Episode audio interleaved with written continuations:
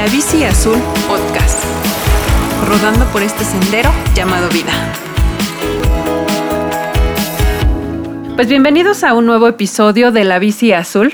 El día de hoy estamos grabando un episodio muy especial porque lo estamos haciendo en dos ciudades al mismo tiempo, en Monterrey, Nuevo León y en Querétaro. Contamos con la presencia de dos mujeres que realmente tienen una trayectoria muy interesante y han iniciado un proyecto muy bonito entre ellas, ya que son madre e hija. Se encuentra con nosotros la doctora Patricia Núñez, directora del programa de la Maestría en Desarrollo Organizacional y Cambio por la Universidad de Monterrey, quien tiene una gran trayectoria en el desarrollo de personal, en el desarrollo humano y comparte micrófono con su hija, Ana Patricia Moreno Núñez, que es estudiante de la Universidad de Monterrey y que está a punto de graduarse de la carrera de diseño gráfico. Bienvenidas a este espacio. Muchísimas gracias, Laura. Gracias por tenernos. No, pues muchas gracias a ustedes y pues en este, en este espacio vamos a estar platicando acerca del liderazgo femenino, de cómo surgió el proyecto del podcast Fírmamelo y vamos a platicar también acerca de cómo podemos generar entre mujeres espacios más sólidos, espacios de mucha sororidad y de mucha unión para lograr juntas nuestros objetivos. Adelante, platíquenme un poquito acerca de cómo inició el proyecto del podcast. Primero quiero decirte que características de liderazgo femenino son las que yo creo que nos ayudan a hacer sororidad. Por ejemplo, somos más enfocadas en personas, en comunicación, en persuasión, en desarrollar inteligencia emocional. Y esto lo dicen muchos autores y muchos estudios por todo el mundo. Em, una de las características femeninas que muchas personas cuando están en puestos de liderazgo la lleva, llevan estas características a desarrollar esos puestos son que somos protectoras, que somos, como dicen en Estados Unidos, caregivers, pampering. Entonces nos gusta proteger, ayudar, consentir, mimar. Y yo creo que esas cosas están ayudando a hacer la sororidad entre las mujeres. Le voy a dar a mi hija el micrófono para que te platique cómo fue la idea de Fírmamelo. Bueno, este, Fírmamelo empezó como una idea en octubre del 2019. Yo me encontraba de intercambio en Inglaterra y escuchaba muchos podcasts a la hora de ir a la universidad y de regresarme y, dije, ay, pues qué padre hacer un podcast, pero no sé de qué hablaría porque de alguna forma pues tengo, en ese momento tenía 21 años, ahorita 22, no es como si sé cosas de la vida, ¿no? Apenas la estoy viviendo y no soy así un, un ser de sabiduría. Y dije, ¿quién al lado, cerca de mí, que no me cobre, no te creas, este, va a ser un ser de sabiduría que sabe cómo hablar en público, relacionarse con las personas, no importa de qué edad, no importa qué género, y dije, la NU. Y dije, qué padre hacer un podcast con mi mamá, porque además es mi security blanket, que si alguien es un hater, por lo menos tengo a mi mamá ahí, a Mama Bear que me cuida. Entonces le conté ese mismo día la idea a mi mamá. Yo seguía de intercambio, así que decidimos esperarnos a que regresara. Obviamente regresé y se nos olvidó por la vida, así regresé y yo quiero ver a mis amigos, quiero ver a mi familia, quiero estar presente, no estaba pensando en ningún proyecto. Nos llega la cuarentena y dijimos, pues ya, si no es ahorita, ¿cuándo? Y vamos a empezar con lo que tenemos y con lo que hacemos. Y yo siempre digo que mi mamá es como el cerebro atrás de la operación y yo soy la que agrega este, la comedia al cotorreo. Porque pues algo muy padre que yo veo de Fírmamelo es que está la NU, que como tú dijiste, pues ha tenido mucha trayectoria, no solo en este de forma académica, sino también de trabajo, pero pues también de vida, ¿no? Entonces creo que es muy padre ver las dos perspectivas de lo que es la vida con la NU y conmigo. Sí, la verdad es que, pues, honestamente me emociona mucho escuchar este tipo de proyectos y este tipo de iniciativas, sobre todo porque he sido muy afortunada también en, que mi mamá ha estado para mí siempre y ha sido la persona a la que siempre he recurrido cuando algo ocurre, ¿no?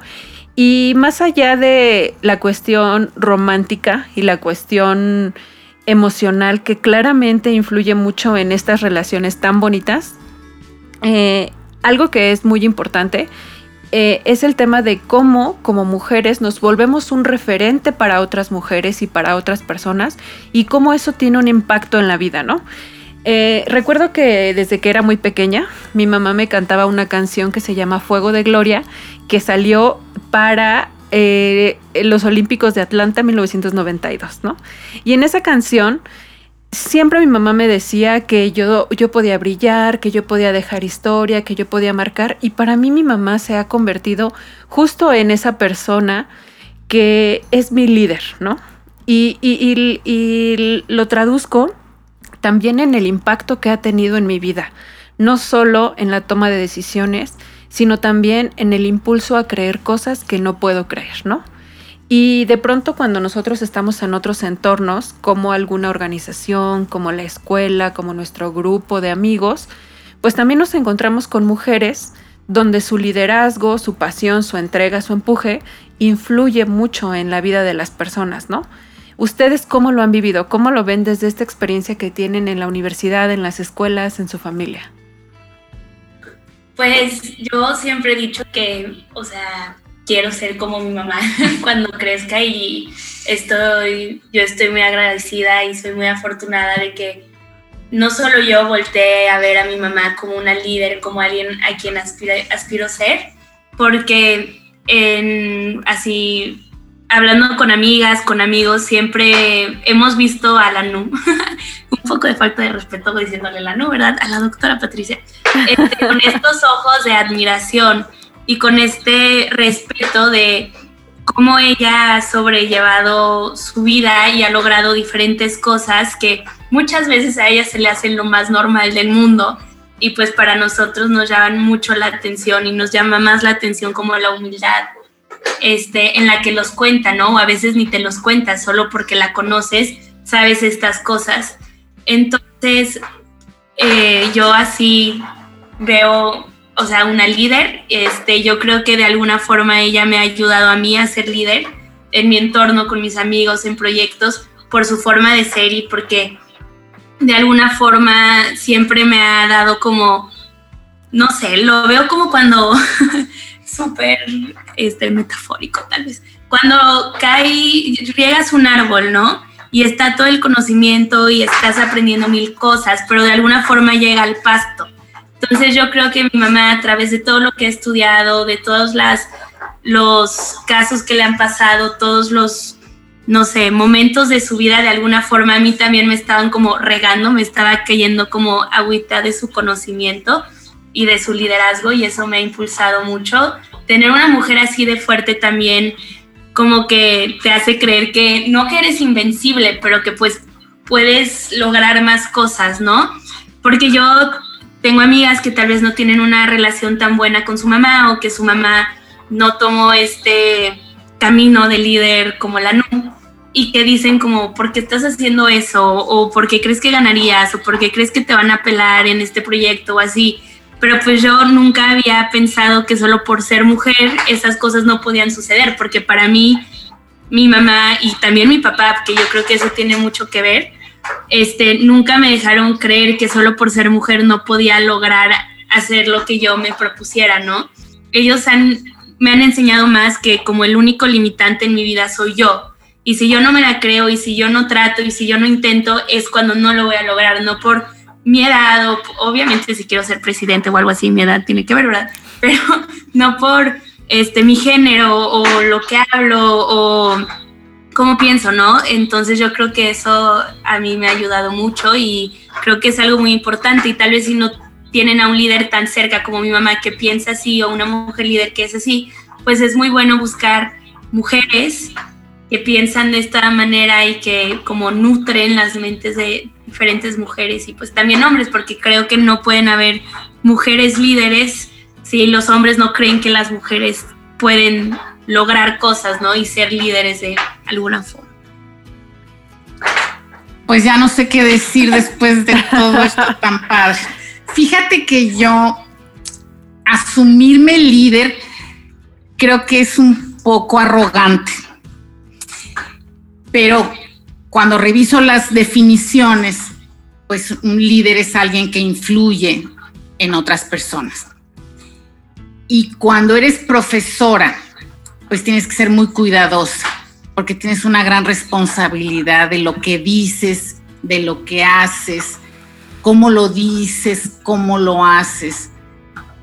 Estás influyendo en todos esos hombres y mujeres que están en tus salones de clase, ¿no? Entonces, pues ahí tengo que asumirme líder y ser cuidadosa, ser responsable, ser respetuosa. Pero también he de decirte que esta profesión ha sido súper maravillosa, divertida, constante aprendizaje. Y no solo gracias a que tuvimos a Ana varios años después que sus hermanos, sino que estar con tantos jóvenes, pues te inyectan juventud y eso hasta se agradece, ¿no? La verdad. A mí uno de los piropos más padres es que me dicen que soy su maestra más millennial. Este, entonces, identificarte con otras generaciones, saber de sus motivaciones, ser empática, yo creo que es padrísimo, padrísimo.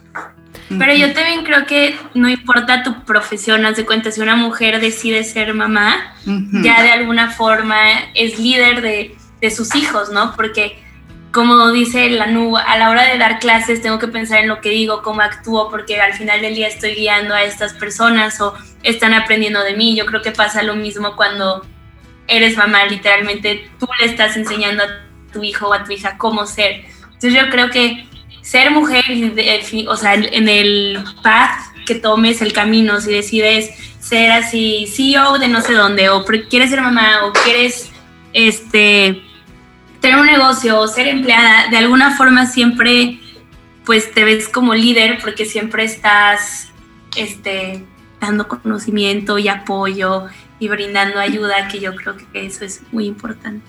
Sí, siempre estás influenciando. Claro. No, y también algo que es muy importante, creo, destacar en esto, es que el tema del liderazgo influye mucho la formación que se da, por supuesto, pero también influye mucho la decisión que toma la persona y la personalidad, ¿no? Porque podemos encontrar líderes en cualquier entorno líderes obviamente masculinos, femeninos, pero justo en nuestra clase de cultura y diversidad que tomamos en el cuatrimestre pasado, veíamos este tema, ¿no? Cómo el liderazgo femenino tiene ciertos rasgos, el liderazgo masculino tiene otros, pero no es un tema únicamente de género, es un tema también como de realmente qué es lo que nosotros aportamos a nuestros círculos y cómo tenemos ese nivel de influencia y esa capacidad de que las personas se puedan sentir identificadas con nosotros, ¿no? La verdad es que volviendo un poco al tema como de la relación entre mujeres y, y, lo que decía la doctora Patti al inicio, creo que justamente ese tema de, de, contribuir, de aportar, de ser solidarios, va generando todos estos espacios de sororidad donde de pronto esa palabra se ha convertido en algo muy popular recientemente, pero que es algo que ha existido durante toda la vida, ¿no? Yo lo llevo a mi plano, eh, donde pues es mi papá, mi hermana, mi mamá y yo. Entonces, además tenemos un rasgo muy característico y es que las tres nacimos en octubre. Entonces comienza el cumpleaños de mi mamá, que por cierto hoy celebramos los 50 años de mi mamá sigue el cumpleaños de mi hermana, sigue después el mío. Entonces, ahora que lo veo ya como un adulto, me doy cuenta que crecí en un espacio de muchísima sororidad, desde que estaba niña y que la líder era mi mamá, ¿no? Entonces, el hecho de relacionarme en entornos diferentes, como son las organizaciones en las que he colaborado, en mis grupos de amigas, en, en mi nueva familia, ¿no? Porque vamos construyendo una familia en el camino, pues me hace reconocer e identificar qué cosas son en las que, las que yo puedo aprender a mis 28 años y el resto de la vida, y, que también cómo yo después me puedo convertir en una líder para la gente que se, se, pueda sentir identificada conmigo, ¿no? Es algo que creo que sí tenemos que cuidar muchísimo y que también eh, podemos analizar de una manera romántica y de una manera también muy estratégica. En este tema de la pandemia, hemos visto cómo los países que han sido liderados por mujeres han tenido respuestas distintas a las que han sido liderados por hombres, ¿no? Y digo, más allá de que si se evalúe o se ponga un adjetivo calificativo de quién es mejor o qué es peor, no, no, no en ese sentido, sino más bien qué características de un liderazgo femenino han aportado en dar respuesta. Fíjate que precisamente cuando me, nos invitaste a este podcast y me dijiste liderazgo femenino, yo dije, voy a tener que buscar la oportunidad de hablar de estas siete mujeronas, que son los siete países que desde abril se escribió el artículo en Forbes, en CNN, en muchas partes del mundo. ¿Qué tienen en común estos siete países? Mujeres al mando de los países. La primera vez que leí el artículo, es más, mi marido fue quien me lo mandó. Me dijo, pero mira, hay unos muy chiquititos. Dije, pues sí, pero hay que ver también en proporción, en porcentaje. En lo que quieras, están manejando mejor la pandemia. Cuando esta mujer dice, voy a hablar con los niños. ¿Cuál? Eh, creo que fue la danesa, y dijo, voy a hablar con los niños. Y les voy a explicar a ellos qué es esto. Yo dije, ahí están las características femeninas. Esto que les decía yo de pampering, de, de caregiver. Y me voy a poner a quitarles ansiedad a los niños. Eso es maravilloso.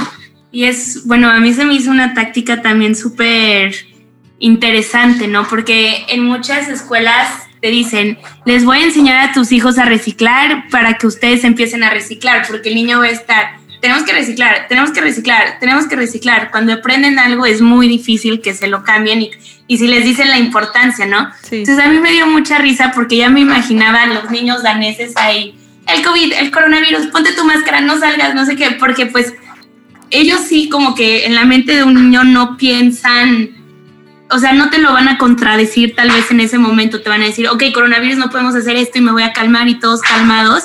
Y yo creo que eso fue algo muy interesante, ¿no? Que la táctica tan única que usó ella.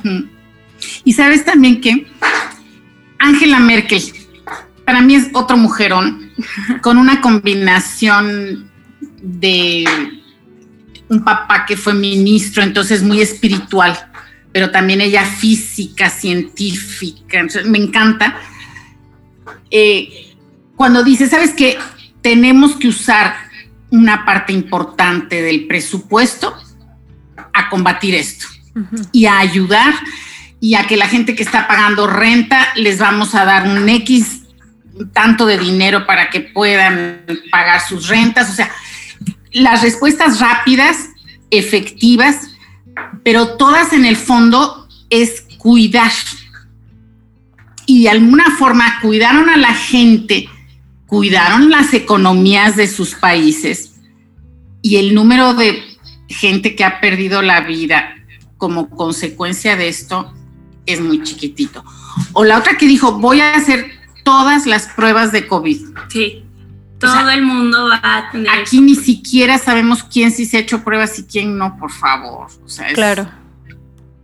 Entonces yo sí creo y te agradezco que no tuve que buscar el huequito, sino que tú me lo diste. Sí, claro, ¿no? Porque de pronto también existen ciertas características que socialmente o incluso de manera biológica han sido como señaladas o marcadas hacia las mujeres, ¿no?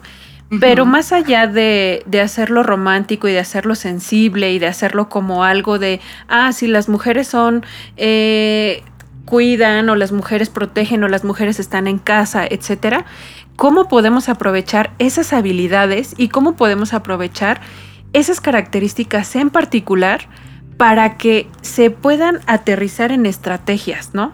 El cuidado de la casa, eh, el cuidado de los hijos, que normalmente lo destinamos a mujeres, ¿cómo está traducido en estrategias del cuidado de una economía, de un país, de una nación ante una situación como la que estamos viviendo? Así es, yo te decía que en estos libros y estudios y todo, hay una autora que ahorita voy a acordarme su nombre, y habla de las mujeres en América Latina y Caribe. Y dice precisamente que somos mejores ante las crisis y para adaptarnos a los cambios, porque nosotras hemos tenido que hacerlo. Entonces, como que ya desarrollas esa habilidad por necesidad porque tienes a un hijo cayéndose, otro comiendo, tienes que actuar rápido. Exacto. no, sé, pero puede que sí sea. Entonces también la capacidad de comunicación y de persuasión son indispensables para buenas negociaciones. Claro. No, y al final de todo también eh, existen mujeres que no han vivido el plano de estar en casa, el plano de la maternidad, el plano de, de cuidar a alguien de manera específica y que también se han convertido en estas líderes y, en, y que en su entorno han aportado muchísimo hacia, hacia un grupo de personas o hacia diferentes acciones para guiarlos, ¿no? Es un tema muy interesante porque de pronto nuestra sociedad en, episodios anteriores hablábamos de cómo estamos en, un, en una sociedad muy patriarcal, en una sociedad donde la figura fuerte es la del hombre y que ha sido generacional, ha sido de años, ¿no? Creo que también eso pues viene de un tema de, de cómo se valoraba la fuerza física sobre cualquier otra característica. Por eso se ha colocado a los hombres en ese papel. Pero ahora estamos en un en un papel o en un punto donde vamos deconstruyéndonos y donde vamos encontrando esas características que también son importantes, que son cruciales incluso, de una mujer o del rol que tiene o de cómo ha ido desempeñándose durante este tiempo ante las necesidades de un entorno, ¿no? Porque va más allá de un cuidado, va también hacia cuestiones em, cruciales y muy importantes como el tema de la empatía, el tema de las decisiones eh, tomadas desde un entorno mucho más integral, va desde el tema de, como decía la doctora Patti, de la necesidad de buscar cambios y de buscar nuevos procesos, nuevos conceptos, nuevas formas de vida, porque hubo un momento en el que decidimos que ya no queríamos seguir con lo mismo, ¿no? Entonces, ese liderazgo, yo digo que liderazgo en realidad ha existido siempre. Sin embargo, ¿qué tanto lo hemos volteado a ver?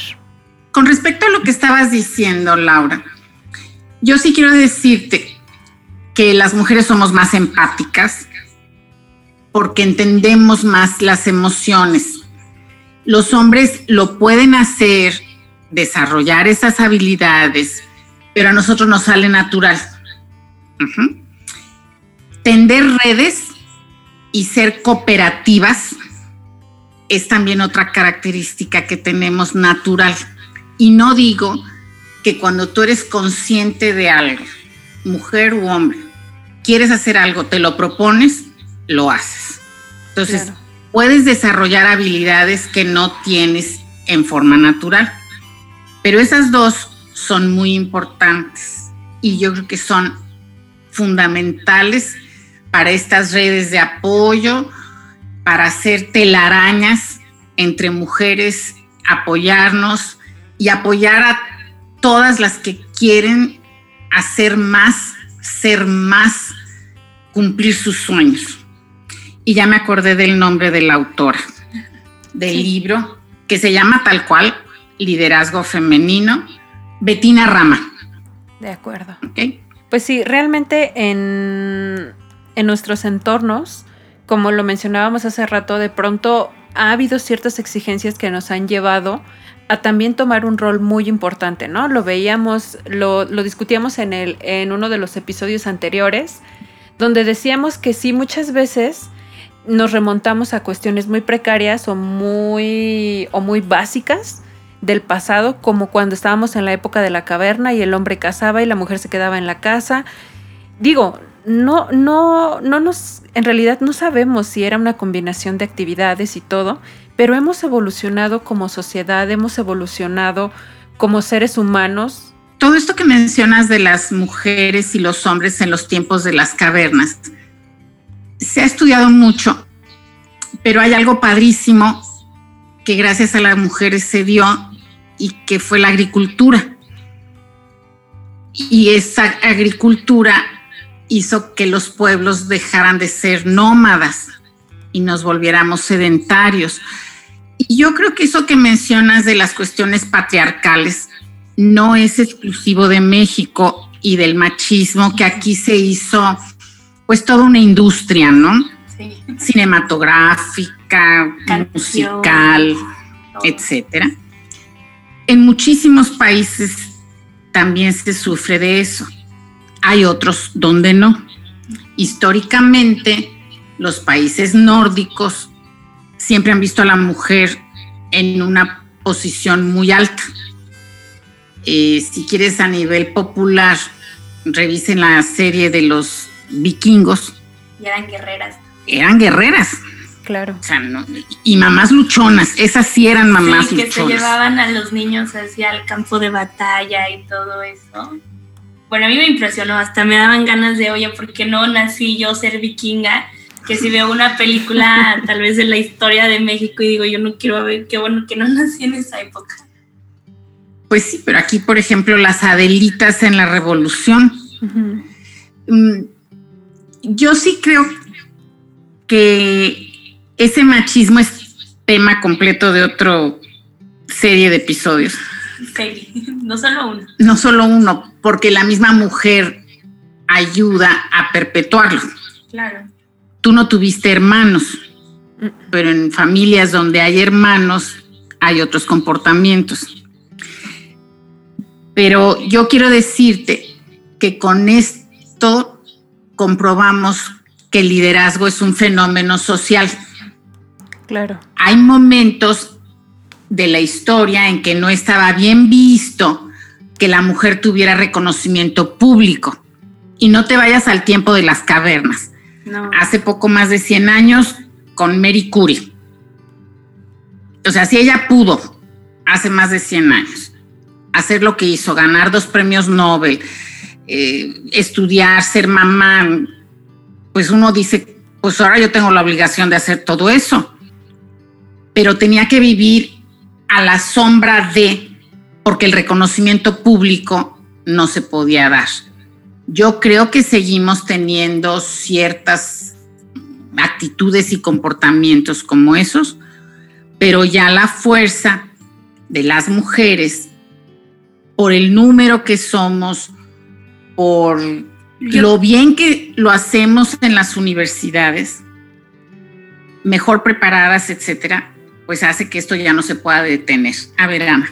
Yo tengo como dos este, pointers de esta plática de ahorita. Es uno que también, este, no sé si han visto la película Mujercitas o han leído el libro de Mujercitas.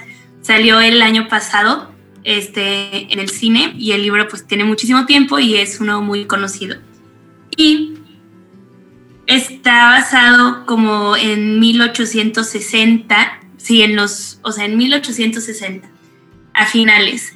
Y ese hay una parte en, en esa película donde una de las hermanas le está explicando cómo ve ella el matrimonio a un, a un, chavo de su edad que ha conocido toda la vida.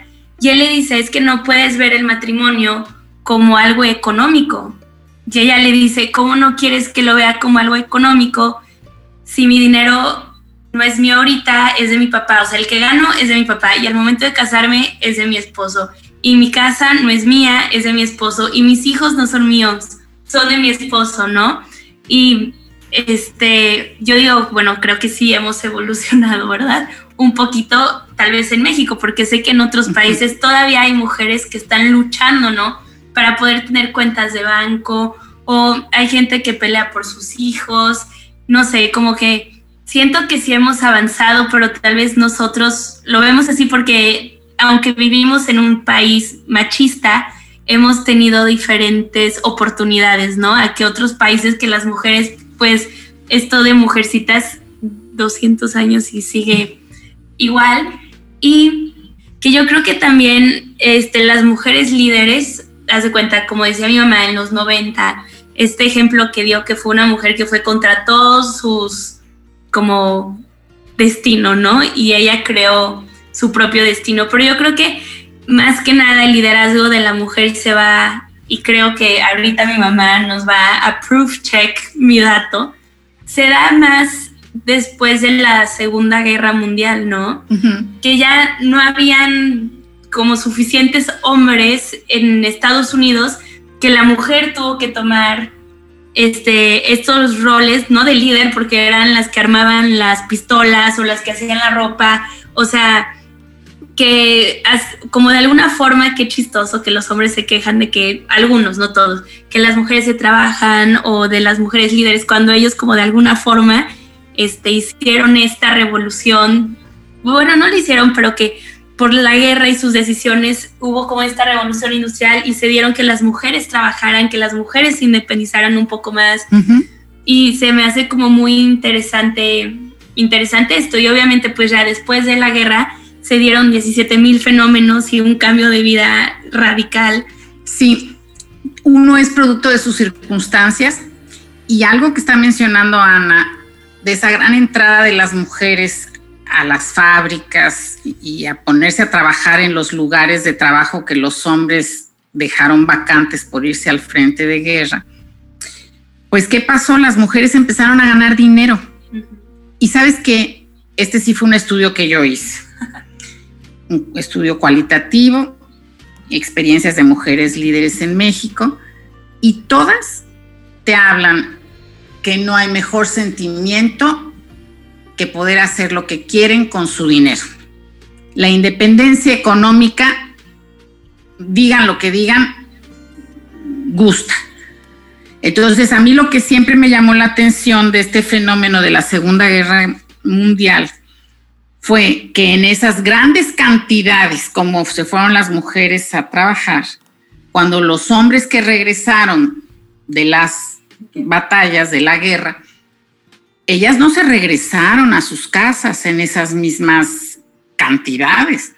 Hubieron muchísimas que dijeron que, que yo ya no voy a regresar y prefiero el 9 a 5 y trabajar y hacerle dobles jornadas porque tenía que llegar a mi casa a cocinar y hacer y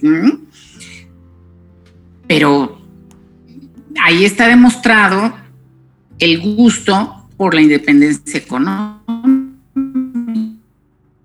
Hay una frase que dice mi abuela Gloria, la mamá de mi mamá, que está un poco turbulenta, pero dijo, ¿por qué ahorita, por qué antes no se divorciaban las mujeres? Porque no trabajaban, no tenían con qué comer, o sea, si dejabas al esposo por las circunstancias de, la sociedad en ese momento, si dejabas a tu esposo, si te divorciabas, ya no comías. Sí, o sea, por hambre. Por hambre, y ahorita es completamente diferente y yo creo que eso es muy padre que cada día ya se puede decidir más sobre tu vida, ¿no? Porque también piensas, o sea, solo porque tú naces hombre y yo nazco mujer no significa que no tengamos los mismos derechos, las mismas oportunidades, bueno, oportunidades, dependen de muchísimas cosas, pero que sea la injusticia solo por el género en el que naces, a mí se me hace una gran tontería. Ay, pues les agradezco muchísimo de verdad este espacio.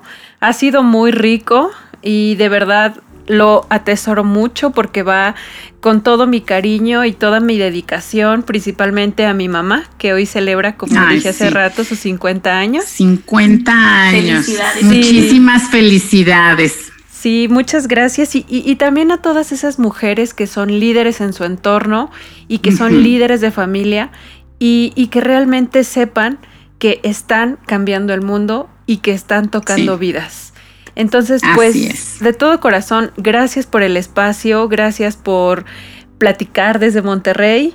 Y pues nada, esperamos que nos puedan seguir escuchando en nuestro próximo episodio, el próximo jueves, y lo estaremos publicando en nuestras redes sociales. Muchas gracias de verdad. Muchísimas gracias a ti. Ha sido un honor, un privilegio y pues para mí muy contenta de verte en otra faceta. Sí, muchísimas gracias por invitarnos y nos pueden encontrar como Fírmamelo en redes sociales o en donde escuchen sus podcasts. Por ahí los estaremos etiquetando también. Muchísimas gracias. Pues. Muchas gracias. Hasta luego. Mil, mil gracias. Bye. Bye.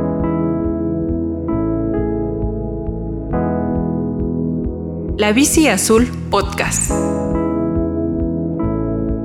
Rodando por este sendero llamado vida.